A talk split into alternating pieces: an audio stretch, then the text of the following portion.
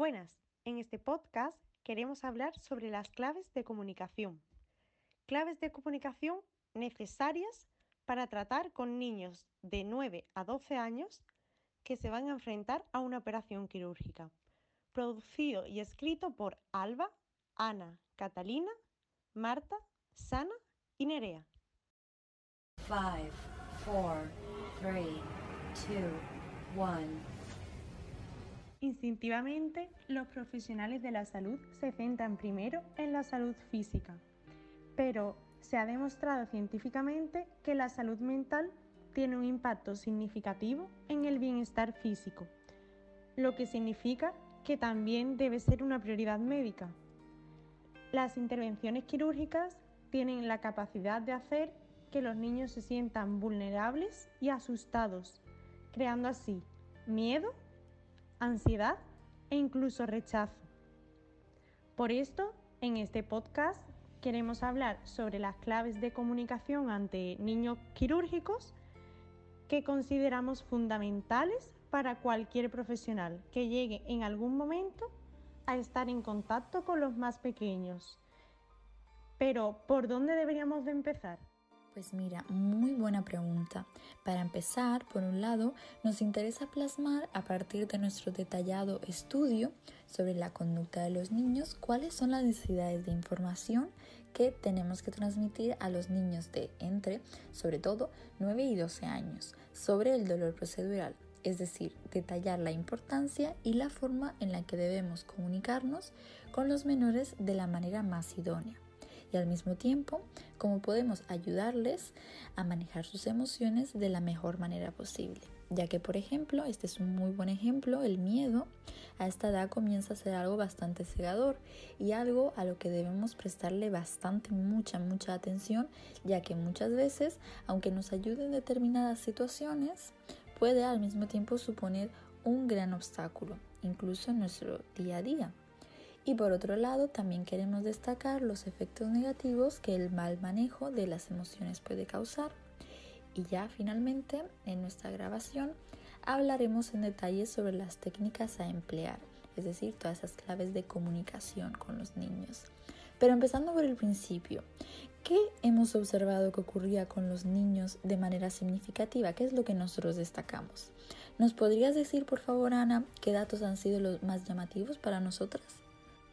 Bueno, Catalina, tengo que destacar que desde un 50% hasta un 75% de los niños sometidos a cirugía experimentan miedo y ansiedad significativos antes de la operación. Comienzan tan pronto como se planifica la cirugía y aumenta a niveles máximos de intensidad al momento de ingresar en el hospital. Esta ansiedad preoperatoria en la población pediátrica puede ser perjudicial, ya que produce respuestas anormales, comportamientos negativos, alta puntuación de intensidad del dolor en el periodo postoperatorio y cicatrización tardía de la herida. Hay que tener en cuenta que a partir de los 5 años el niño tiene una importante maduración cognitiva que le permite expresar sus emociones. También, hasta cierto punto, están preparados para participar en su proceso terapéutico, pese a lo cual estamos acostumbrados a ignorarles. No nos podemos olvidar de la colaboración de los padres, pero siempre debemos intentar de darle la oportunidad a los niños debemos utilizar la misma tonalidad de voz y nuestra manera habitual de hablar. Podemos utilizar la empatía, pero adaptada a su edad. Hay que apoyarle afectivamente y las palabras cariñosas debemos intentar decirlas en un tono de voz normal. Es muy importante que alabemos su conducta de manera más desinhibida de como lo haríamos con los adultos y tener especial cuidado con todos aquellos mensajes que puedan repercutir en su autoimagen sobre todo al mencionarle complicaciones o secuelas de su situación. Los niños y preadolescentes pueden comprender algo de su enfermedad, pero tienen una experiencia limitada del sistema de salud y estrategias de afrontamiento menos desarrolladas que los adultos. Sin embargo, debemos comenzar a tratarlos como alguien que va a entender y describir el procedimiento utilizando el lenguaje y los conceptos que son familiares para ellos, reduciendo así considerablemente sus niveles de ansiedad y consiguiendo mejores resultados, tanto antes como después de la operación, en por ejemplo la realización de manera fluida de pruebas en la fase preoperatoria o como bien comentábamos antes, mejorando la cicatrización y recuperación del niño. Además, es esencial para disminuir los niveles de ansiedad previos a una intervención, involucrar completamente a los niños en el procedimiento como mencioné anteriormente, adoptando también medidas que ayuden a los acompañantes del menor a conocer en profundidad la situación y saber cómo ayudarle a superar el miedo. Efectivamente, hemos observado en nuestro estudio que es sumamente importante también tener en cuenta a los acompañantes, ya que por muy jóvenes y despreocupados que los niños parezcan a una edad tan temprana, sí que pueden sentir preocupación por sus padres y eso les hace aumentar sus niveles de ansiedad.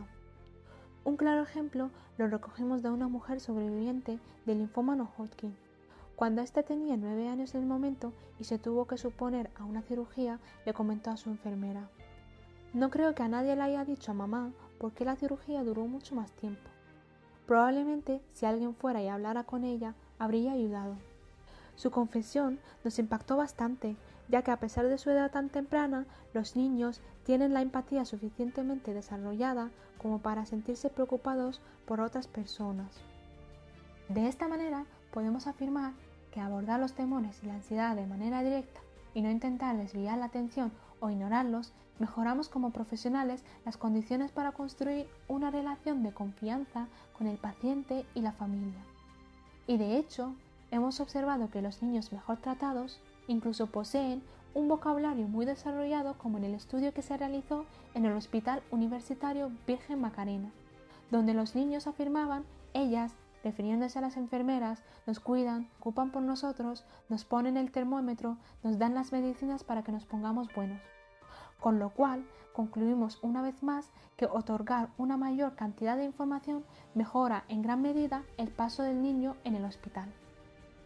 Y finalmente a destacar tendríamos obviamente la fundamental empatía, mediante la cual debemos comprender cómo entablar una conversación con un paciente quirúrgico infantil, en el que hemos visto que debemos tener en cuenta tanto nuestras palabras como las formas de expresarlas, poniéndonos en su lugar y no utilizando una forma estandarizada. Un claro ejemplo de una utilización correcta de palabras sería, en vez de utilizar vamos a realizar un corte, podríamos sustituirlo por vamos a realizar una pequeña apertura, teniendo también en cuenta que muchos niños temen que una operación sea dolorosa.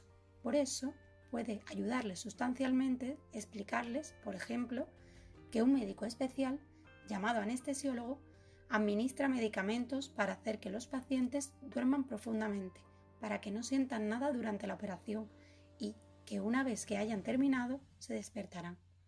Los niños mayores, en particular, necesitan garantías especiales de que se despertarán.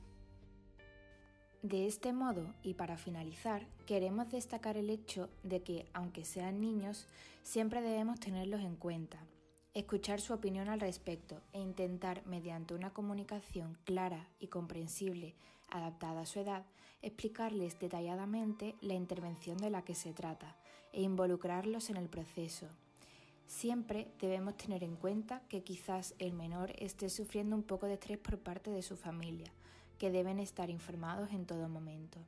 Así que, para concluir, queremos decir y remarcar que la comunicación es, sin lugar a dudas, un aspecto fundamental en el ámbito sanitario. Muchas gracias por oírnos y esperamos que este podcast os sirva de ayuda.